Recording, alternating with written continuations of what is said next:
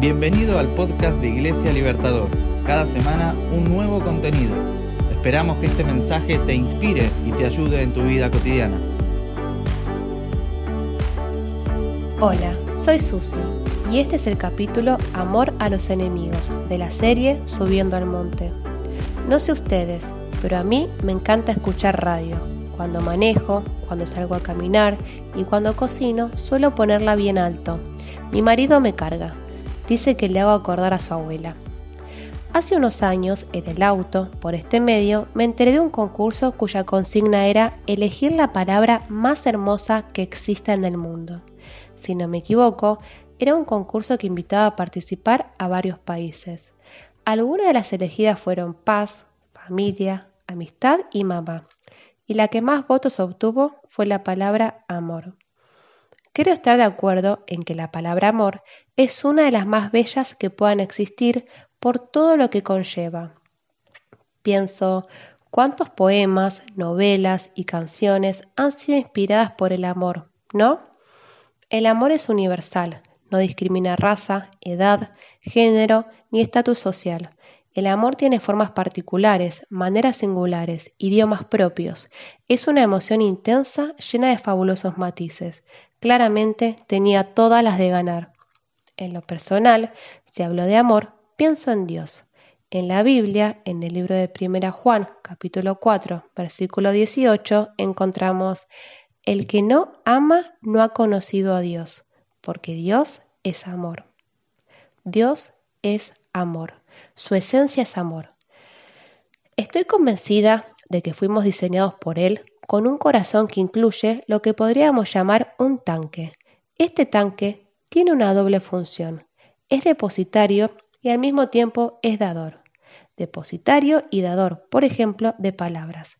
Palabras que lastiman, que sanan, palabras que suman y otras que restan. También depositario y dador de deseos, malos y otros buenos, así como de expectativas. Es depositario y dador de actitudes buenas y malas, también de silencios, de vacíos y de esperas. Depositario y dador de miradas que inhiben, dan miedo o que animan y levantan. En este tanque, cada experiencia cuenta, marca, deja huellas en el transitar de la vida, tanto para bien como para mal. Entonces pienso, ¿Qué hemos estado depositando todo este tiempo? ¿Qué contenidos estamos cargando? ¿Y el contenido que hay allí condiciona lo que podamos dar? Por ejemplo, para poder dar amor, nuestro tanque debería estar lleno de él, ¿no? Es muy difícil ofrecer o dar algo que no tenemos. Muchas veces nuestro tanque no fue justamente depositario de amor, sino muy por el contrario. Hemos estado rodeados de situaciones o personas que nos han depositado maltrato, despecho, menosprecio y otros sentimientos que lejos están del concepto amor, o muy por el contrario. Tuvimos la posibilidad de estar rodeados de experiencias que nos hicieron sentir amados. Podríamos decir entonces que nuestra historia y sus experiencias llenarán nuestro tanque y en consecuencia este contenido condicionará o mínimamente influirá en lo que podamos dar. Volvamos al amor. Pensar en el amor desde un lindo concepto lo ubicaría lejos, en algo intangible, demasiado abstracto. Es muy difícil entender o vivir el amor sin llevarlo a hechos o acciones concretas en donde se vea manifestado el mismo. El autor, Gary Chapman, menciona en su libro Los cinco lenguajes del amor distintas maneras que hay para expresar el mismo. El libro apunta a matrimonios, pero en lo personal creo que aplica a cualquier tipo de relación.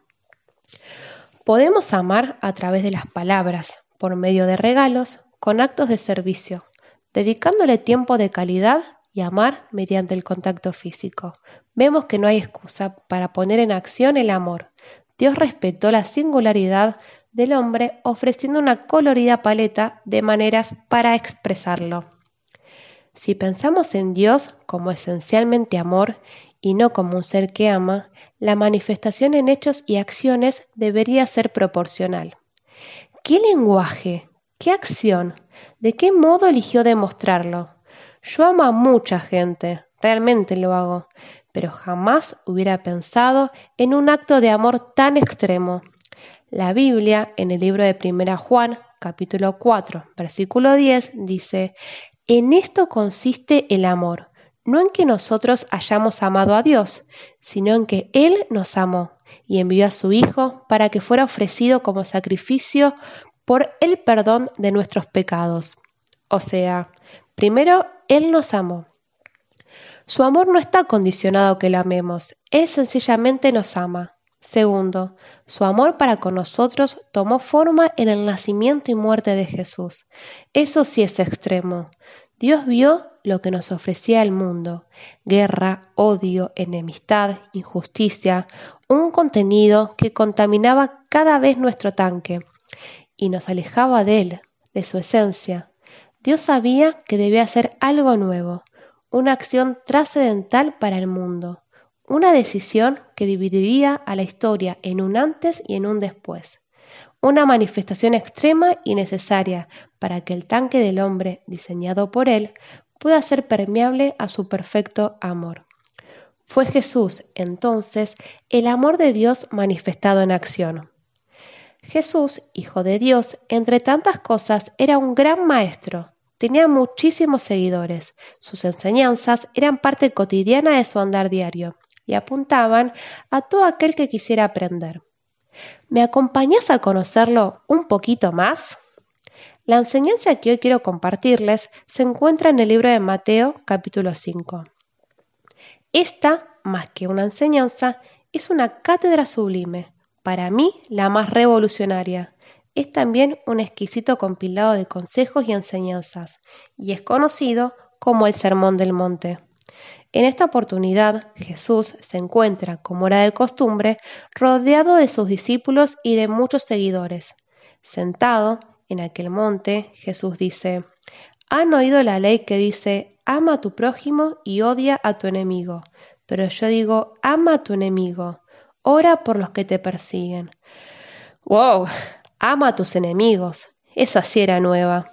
Si bien los oyentes no eran solamente judíos, pedirles en un contexto de sometimiento e injusticia política y religiosa que amen a sus enemigos no sería nada fácil. Estaría bueno primero permitirnos pensar, ¿quién es hoy nuestro enemigo? Pongámosle un nombre, un rostro. Ahí vamos. ¿Es tu jefe? ¿Vecina? ¿Compañero de trabajo? ¿Algún pariente? ¿Un color político? Capaz vos mismo. Una vez ubicado, ¿Es fácil amarlo? ¿Tiene lógica esa secuencia? Sinceramente, pienso que para nada. Amarlos no responde a lo que uno haría. Simplemente no nos nace. Nadie tiene ganas de amar a quien no es merecedor, sino todo lo contrario. Si nos ponemos a pensar y volvemos al principio, no existe una sola novela, poema o canción que esté inspirada en amar a un enemigo. Por el contrario, los sentimientos que suelen surgir son de odio, rechazo, incomodidad, bronca y mucho más. Sin embargo, Jesús venía a enseñarnos y animarnos algo totalmente distinto, que no responde a ninguna lógica humana. Antes de continuar, me gustaría aclarar que este consejo lejos está de ubicarnos en un rol pacífico y de sometimiento a una relación violenta.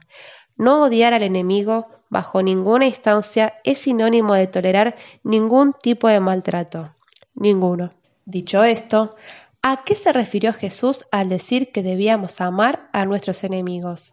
El griego, lengua de Jesús, es rica en sinónimos. Sus palabras tienen a menudo matices que no tiene el español. Hay cuatro palabras diferentes para amor. Voy a hacer una pequeña síntesis.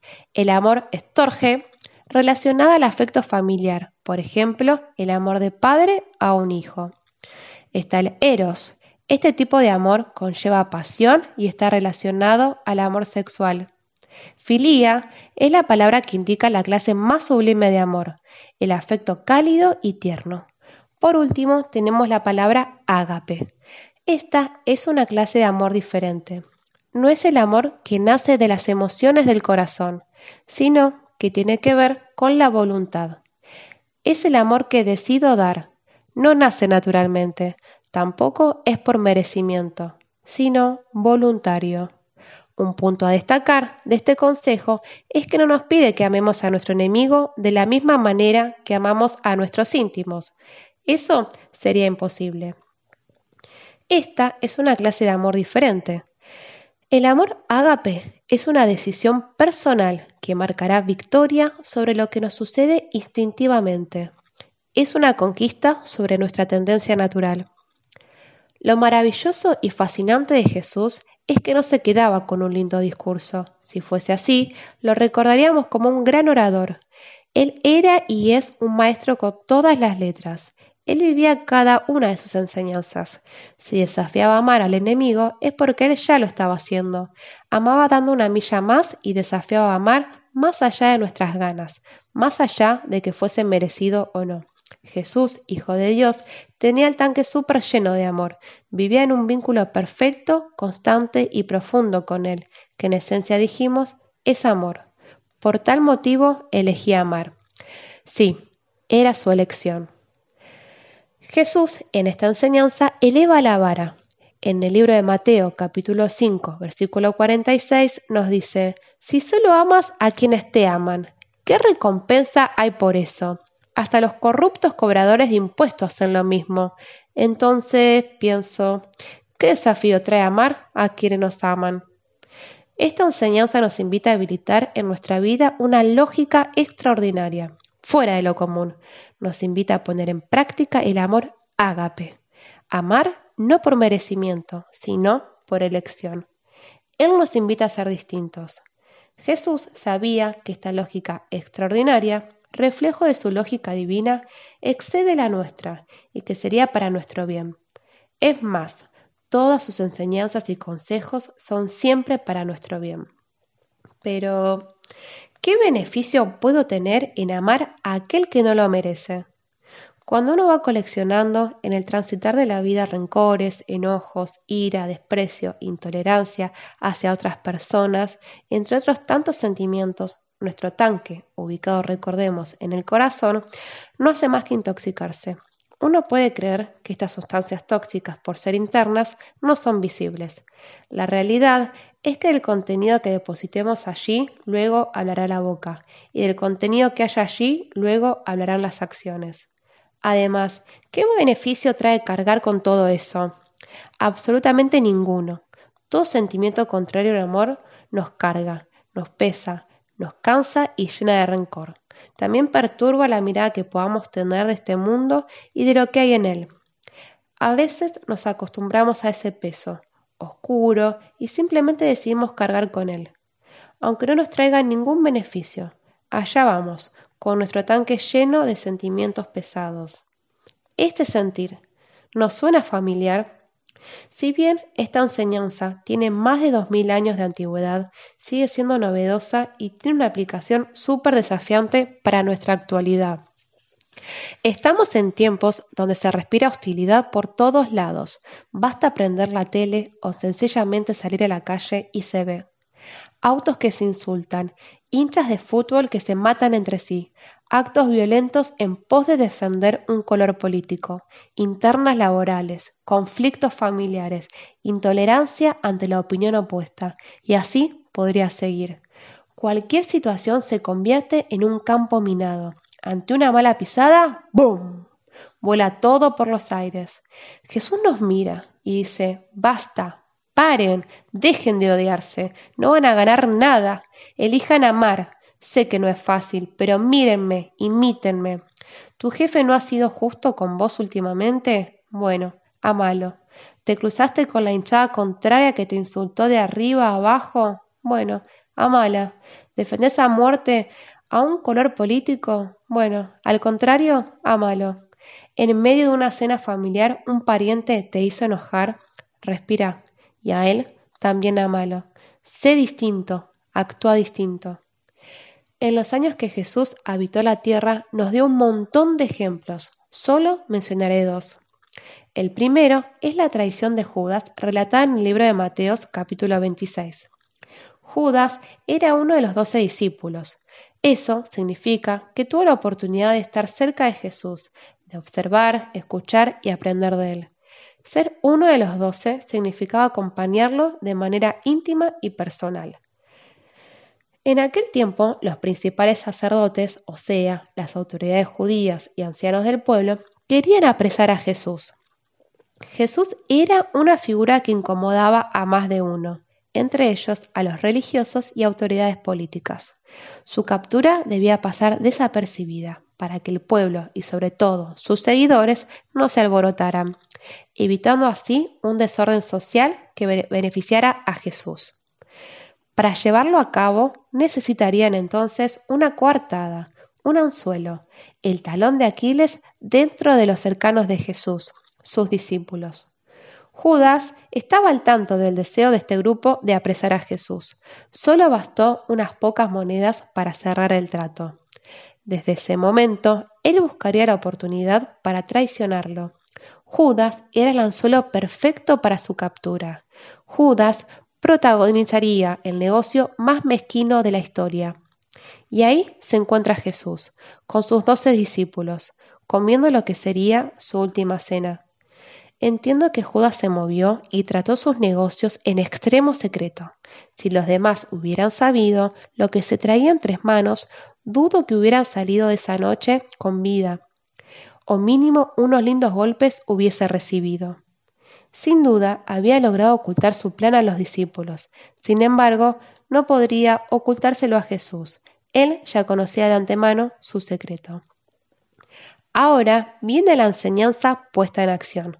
Podemos ver el método que utilizaría Jesús para con su traidor Judas.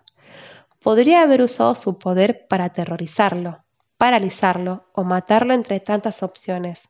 Muy por el contrario, el arma que Jesús utilizó es la de una invitación amorosa. No lo obligó, él lo invitó. Jesús compartió su última cena con un traidor. No lo privó de ser parte, compartió pan y le dio de beber vino. Lo trató como a uno más de sus discípulos, sin rencor, sin odio. Entiendo que para que ser llevado a cabo esta cena tan íntima, Jesús debió perdonarlo de antemano, aun sabiendo lo que hizo y lo que sucedería. Eso sí es amar a mi enemigo. Solo pocas horas después, Judas, marcándolo con un beso, entregaría a Jesús a las personas que se encargarían de su captura y posterior muerte. Ahora vamos con el segundo ejemplo, relatado en Lucas 23. Este enemigo es un grupo más abarcativo, más amplio.